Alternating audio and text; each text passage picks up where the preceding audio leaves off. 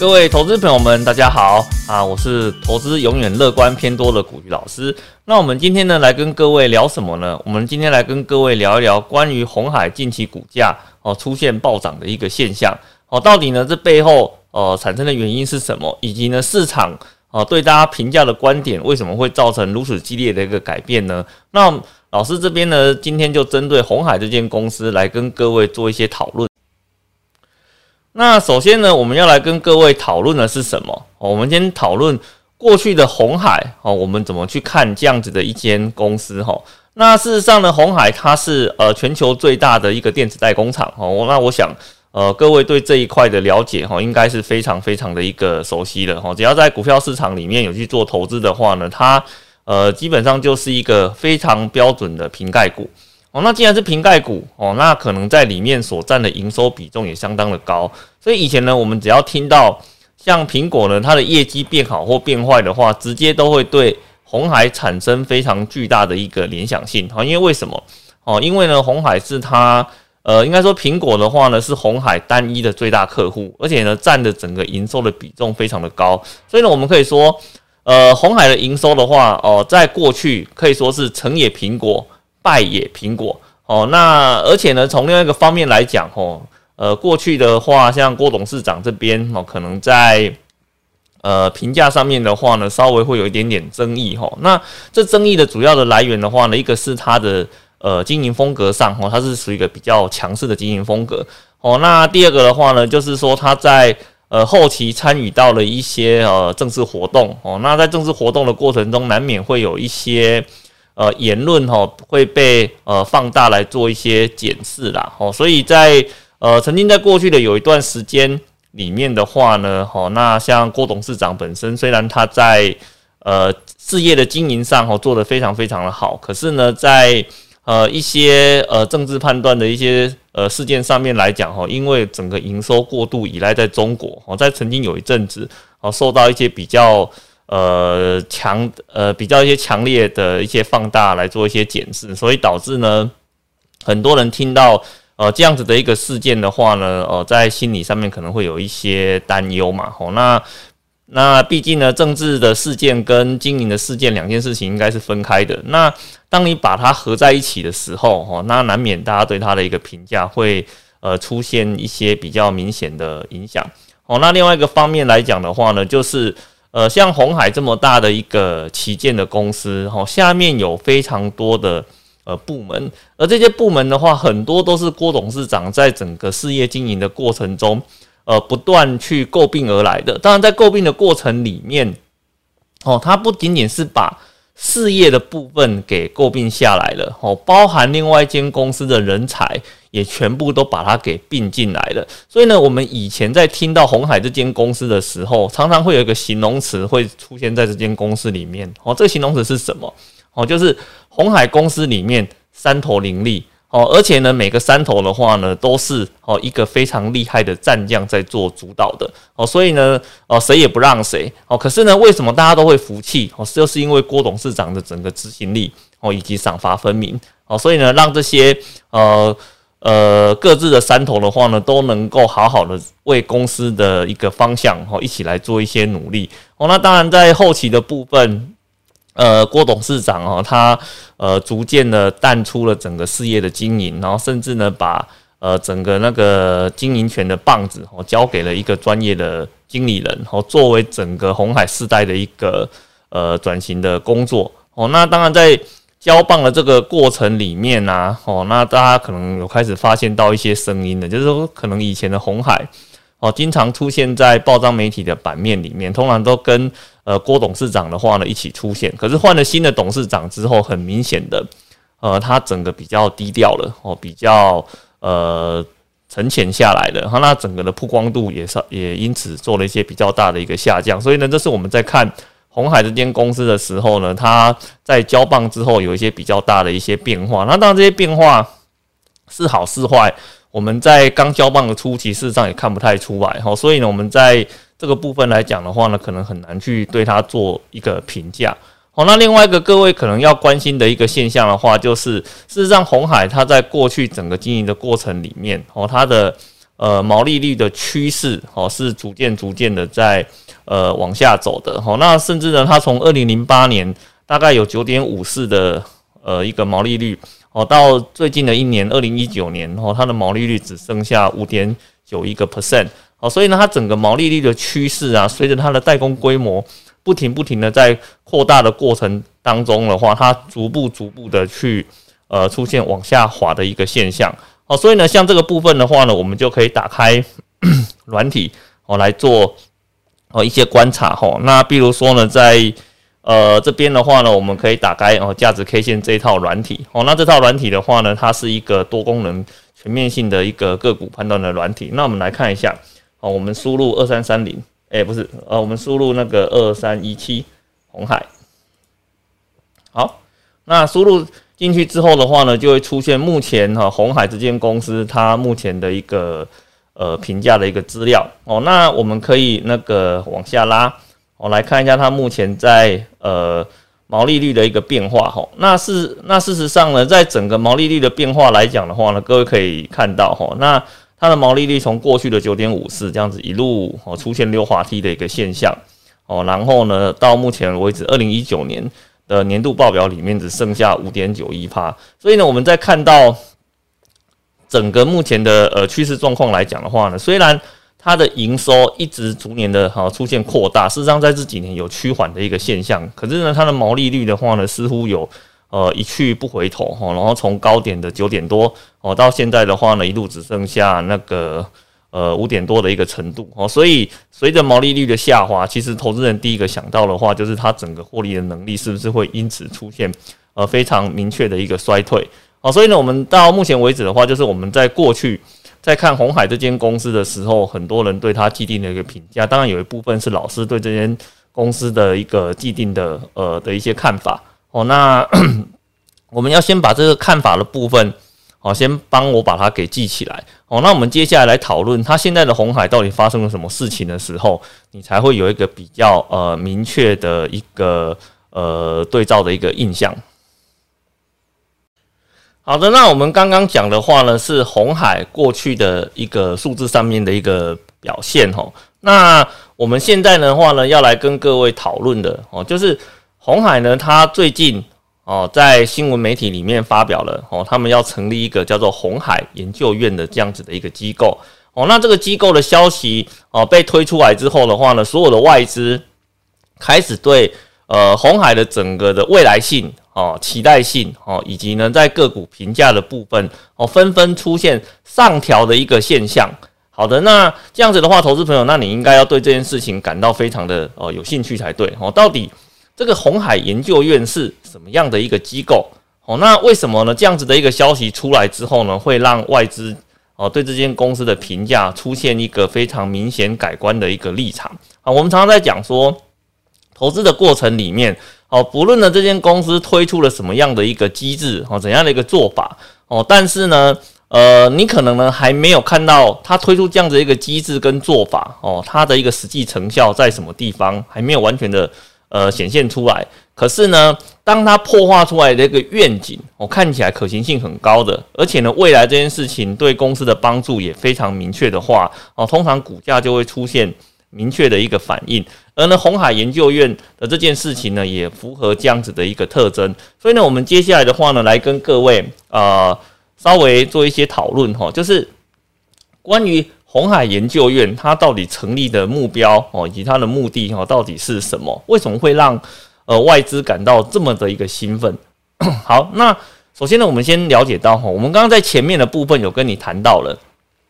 过去的红海哦，它是呢呃瓶盖股，然后呢它的主力客户就是苹果，所以呢我们对红海的印象是什么？它就是一家哦规模非常巨大的电子代工厂哦，只要呢是电子产品相关的东西哦，都可以在呃红海里面找到对应的生产线，然后用非常低廉便宜的一个价格做大量的一个生产。所以呢，很多的厂商呢，他一旦要推出产品的时候呢，都会去委托像红海这样的呃一间公司来帮他们做产品组装的一个工作。那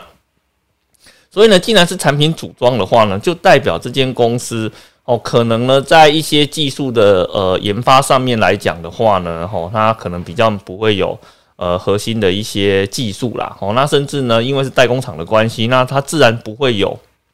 呃自己的一个产品呃去做销售的一个动作。所以呢，我们一般听到代工厂吼，那各位你要想到另外一个事情，就是它的获利的主要来源哦，就是所谓的代工材。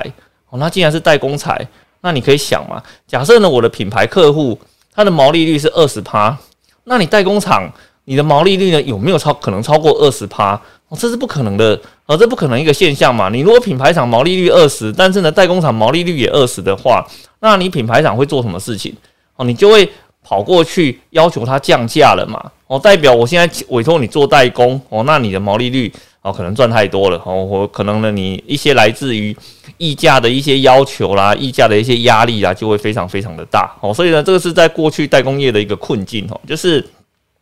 你的规模做得多哦，可是你的毛利率很难去做哦一个拉升。而红海研究院呢，它最主要的一个目标呢，就是什么哦？它要把红海去做一个转型的动作哦，把它从所谓的代工的红海变成一个所谓的。科技的红海哦，那什么叫做科技的红海呢？就是呃，这个研究院的话呢，你可以把它想象成说类似一个内部的呃研究机构，而这个内部的研究机构的话呢，它所针对的是啊公司发展在未来的五年到七年哦，甚至在更高的一个时间，是有十年以上。哦，那公司呃经营的过程中，或是产品开发的过程中，它需要哪一些？核心的技术哦，那这些核心的技术的话呢，要在这个研究院里面哦来提前做一些酝酿、规划跟准备哦。那事实上呢，研究这种东西啊，各位要帮我想一一件事情哦。那所谓的技术研究啊，它绝对不是你今天喊明天就会出来的东西哦，也不可能是你今年喊明年就会出来的东西，有很多。呃，技术的研发，我们我们有时候把它称为技术的 cooking 啊，哦，那这个 cooking 的过程哦是非常久的哦，甚至呢三年啊、五年以上啊，像老师以前在呃在那个研究单位里面在工作过一段时间哦，那我们有的是让我非常的能够去理解到研发的一个困难哦在什么地方哦，那我们去投入到一个技术里面，首先呢哦，他会先考验你对技术的眼光。哦，那第二个的话呢，考验你对呃技术专利的一个布局。哦，那第三个考验是什么？考验你技术发展的执行力。哦，所以呃，能够针对五到七年以上的一个技术哦去做一个提前的布局开发，这是一个非常呃困难的一件事情。可是呢，我们从这个东西里面我也嗅到了一个味道。哦，有可能呢，红海它未来不会只是一家单纯的代工厂。哦，它有可能会。哦，根据它所开发出来的核心技术，哦，做成一些呃关键的产品，去砍入到呃，也许到客户的呃产品里面去。好，各位，我们要知道，我们现在拿到的所有的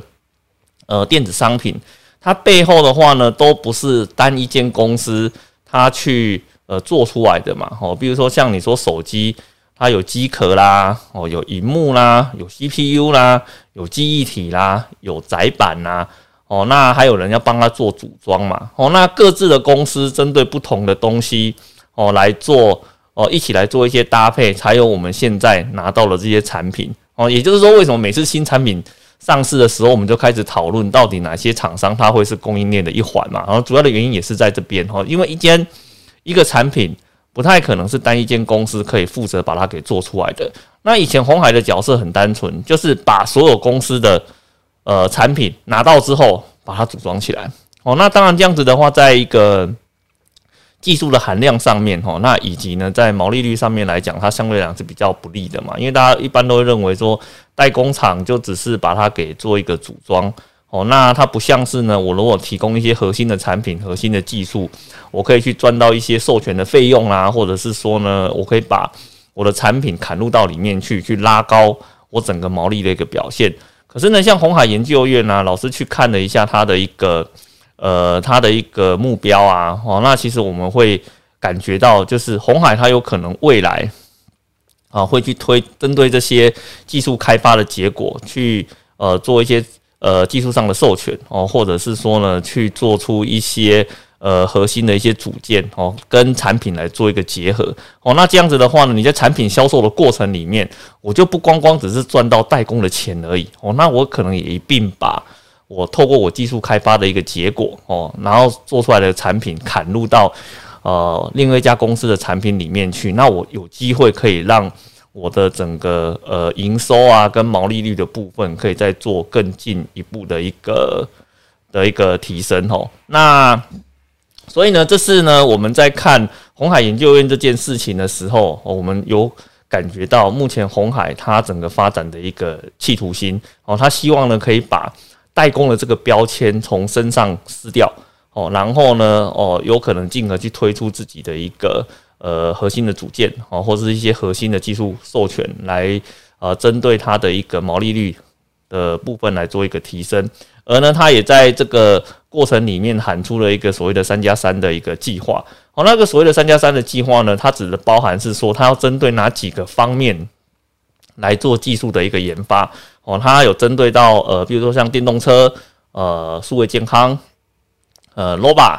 哦，那 AI 人工的智慧哦，半导体以及新世代通讯的这一块哦，那事实上呢，我们比较不会去怀疑到这样子的一个决心呐。哦，那因为为什么呢？因为其实这些发展的方向的话呢，它都偏向在电子、呃科技、半导体的这一块。而呢，我们所了解到的说，现在呃红海新任的掌门人哦，那。它的本身的一个背景哦，就是针对在半导体的这一块的，而且呢，红海本身呢也给他之前负责的这个半导体这一块给予了很大的一个资源。那我们通常在看一间公司的时候，哦，我们会发现到说，就是当你把棒子交给谁，而那个人的背景是着重在哪个地方的时候，那公司未来的方向哦，就有可能会往这个方向去做一个前进的。哦，那既然红海他现在的一个掌门人。他在半导体的一个背景哦是非常雄厚的哦，而且呢也有实际去主导一些半导体的一些业务啊、开发啊、产品的一些经验哦。那其实我们认为这个科科技的红海哦，可能在郭董事长前期做了一些破坏哦，然后呢将会在这位新的呃新的掌门人的手中呢逐一来做一些落实哦。那其实呢我们会非常的期待，像红海这么大的一间公司，如果能够。呃，去做到一个转型，也就是说，我们俗称的大象也是会转身的哦。那这样子的话，其实会带来的整个获利的效益，可能是非常呃非常惊人的一个结果。那接下来的部分的话，我们来跟各位哦讨论哦，就是可能它未来的一个影响。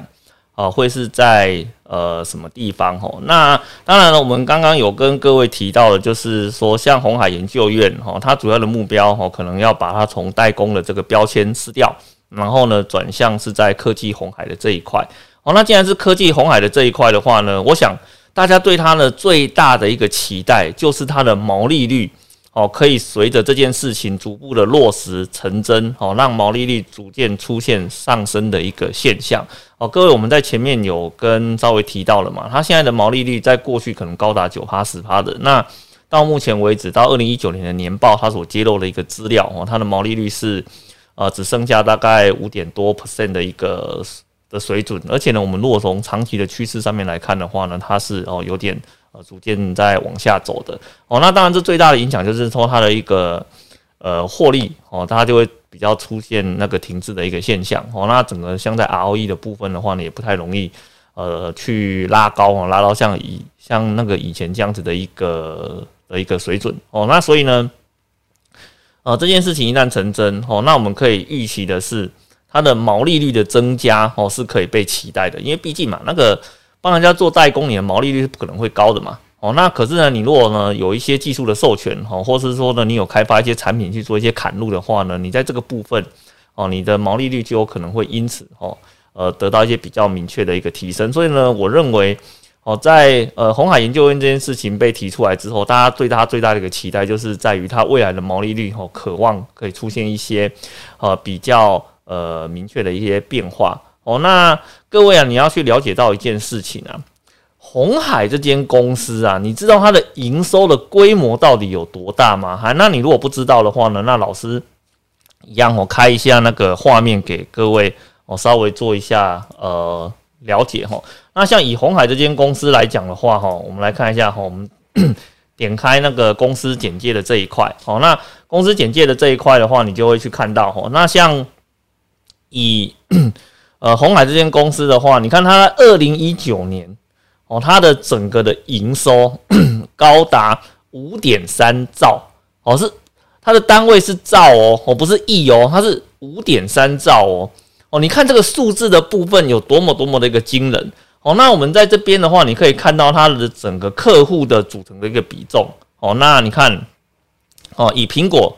哦跟其他客户比起来的话呢，光苹果单一间哦，它的整个的营收的比重就超过了哦，就应该说接近了百分之五十。所以呢，我们常常在，所以我们会跟你讲说。呃，红海是红红海的话呢，成也苹果，败也苹果。一旦苹果的产品卖的不太好哦，那它整个的营收就会受到非常呃明显的一个影响哦。那主要的原因也是在这边哦，就是单一客户哦占它的营收的比重哦，算是相当相当的一个高哦。那所以呢，我们可以看到红海有两个现象，第一个客户哦呃非常的集中哦，这是第一个。那第二个的话呢，就是它的营收高达五点三兆哦，你一定先帮我把五点三兆这个数字给记起来哦。各位你要知道，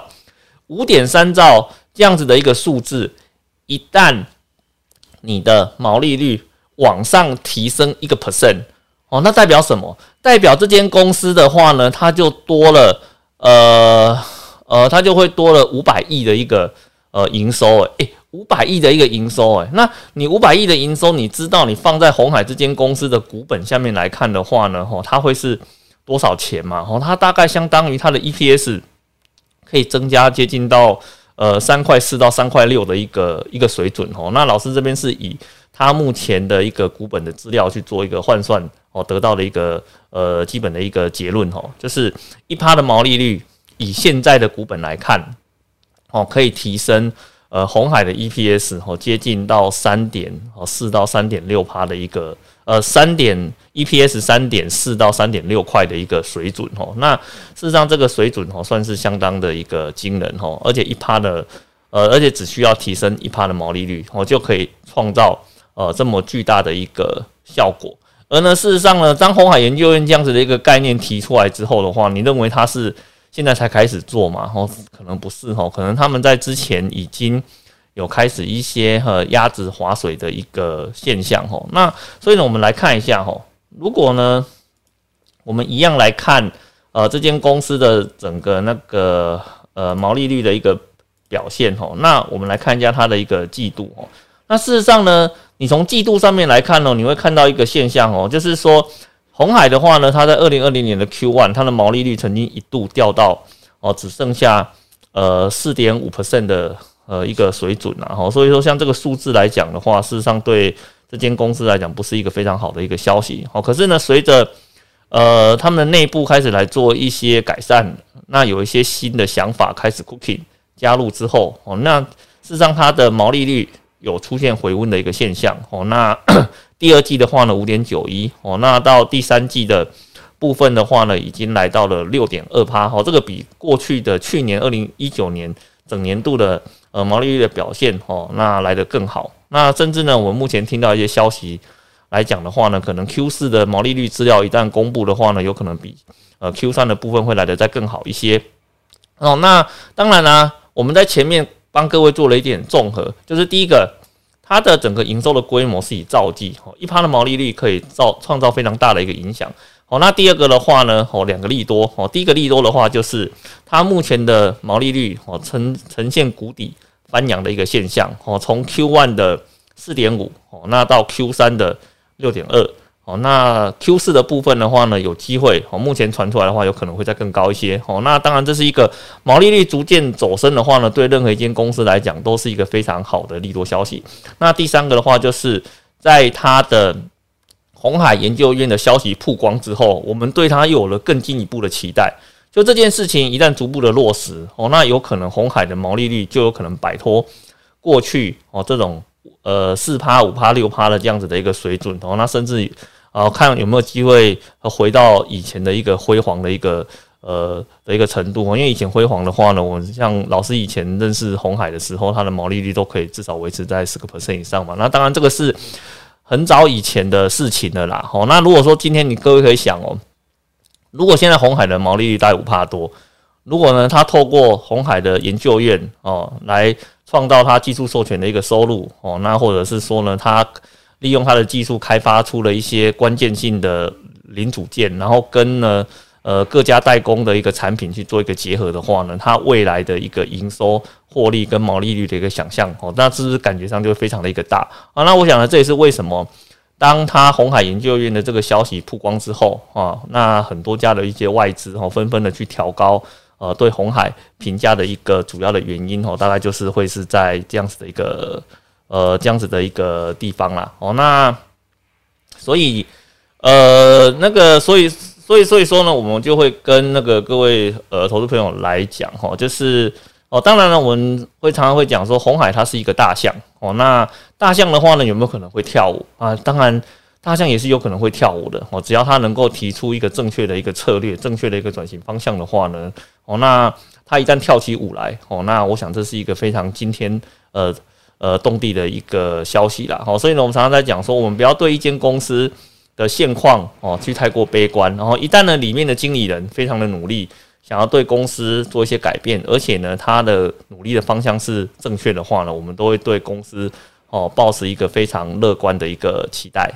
所以呢，我们接下来的话就来跟各位讨论一下，就是说，呃，老师目前对这件呃事情看法哈，做一个总结哈。那首那在首先的部分来讲的话呢，我会跟各位讨论就是说呢，我们非常乐观的去期待哦这间公司未来的一个成长性哦。那当然这也跟老师对于投资始终乐观偏多是有点关系的啦，哈，因为我认为，哦，除非呢这间公司摆烂，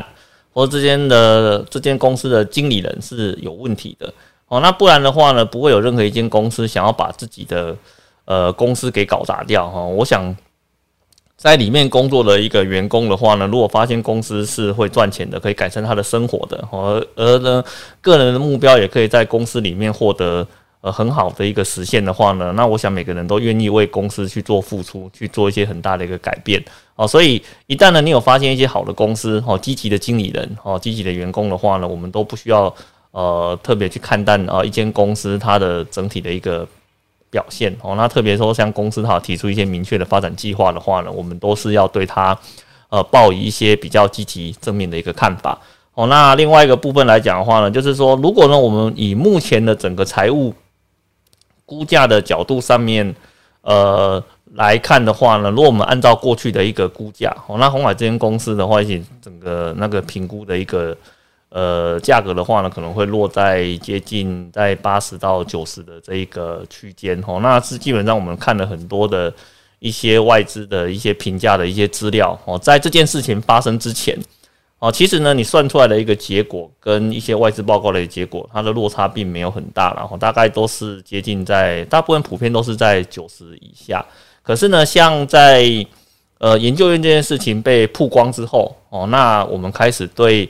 它的整个毛利率充满了一个期待，哦，所以它的整个估值的部分，它就会呃接下来就会被往上去做提升的一个动作。哦，那当然外资的报告走的比较前面一点，哈，外资的话呢，它先根据可能的毛利率变化哦，去把估值的部分做了哦，先做了一次的调升。那我们目前所看到的话，大概都把呃估值的部分已经拉到了接近一百一到一百二这样子的一个水准了。哦，那当然，如果是从呃老师估价的一个角度上面来看的话呢，我们会等到呃等他正式的一个财务资料哦，整个都发布之后的话呢，我们才会来做一个评估啦。哦，那因为。呃，老师的投资的习惯是我们不太会对一间公司做呃太过高估的一个预期。哦，就是说今天呢，一间公司的数据资料哦呈现到什么地方哦，那我们就根据它的现况哦来做它的一个合理性评价，这样子就好了。哦，那当然可能有些投资朋友会想说，那这样子的话呢，我会不会去错过呃中间的一大段的一个涨幅啊？那我觉得你可能有点。我觉得这个东西是无可避免的啦啊，那你你在投资的过程中，你不能够只想到你可能会错过一大段的一个涨幅啊，那有可能你那也另外一个可能的现象是说，如果它最后实际发布出来的数字跟预期的落差有点大，那你迎来的可能就不是涨幅了，可能就是一个所谓的一个跌幅了。所以呢，我们常常在讲说，你在投资的过程中，哦，当然我们要维持乐观哦，但是呢，这但是呢，我们在评价的过程中还是以我现在能够拿到多少的数字哦，那以及呢公司它正式公布的一个财务资料是长什么样子，我们根据呃现有实际的数字来做评价就好了哦，不要对 不要呢把你的乐观的预期放到你的呃评价的数字里面去哦，因为最终的结果没有发布以前，我们都不知道正确的一个数字哦，它是长成什么样子哦，那。那另外来讲的话呢，事实上老师认为啦，像红海这间公司的话，它是台湾重要的全职股之一嘛。哦，那我们来看，呃，整个加权指数里面呢，有两大呃 最重要的一个公司，一间是台积电哦，那另外一间的话是红海哦。那台积电的话呢，因为它在整个技术非常的一个领先哦，再加上一个半导体呃代工能量缺乏的一个效应之下呢，那目前股价出现了非常。明确的一个翻涨哦，那当然在呃红海的部分来讲的话呢，它如果未来 它的营收、毛利跟获利有出现比较大的一个改善的话呢，它它有可能呃会再带动呃整个加权指数的部分继续往上去做成长的一个动作哦。那当然呢，可能投资人会想问的是说，那我现在的话呢，我要不要去介入到呃红海的这一块哦？那事实上，如果就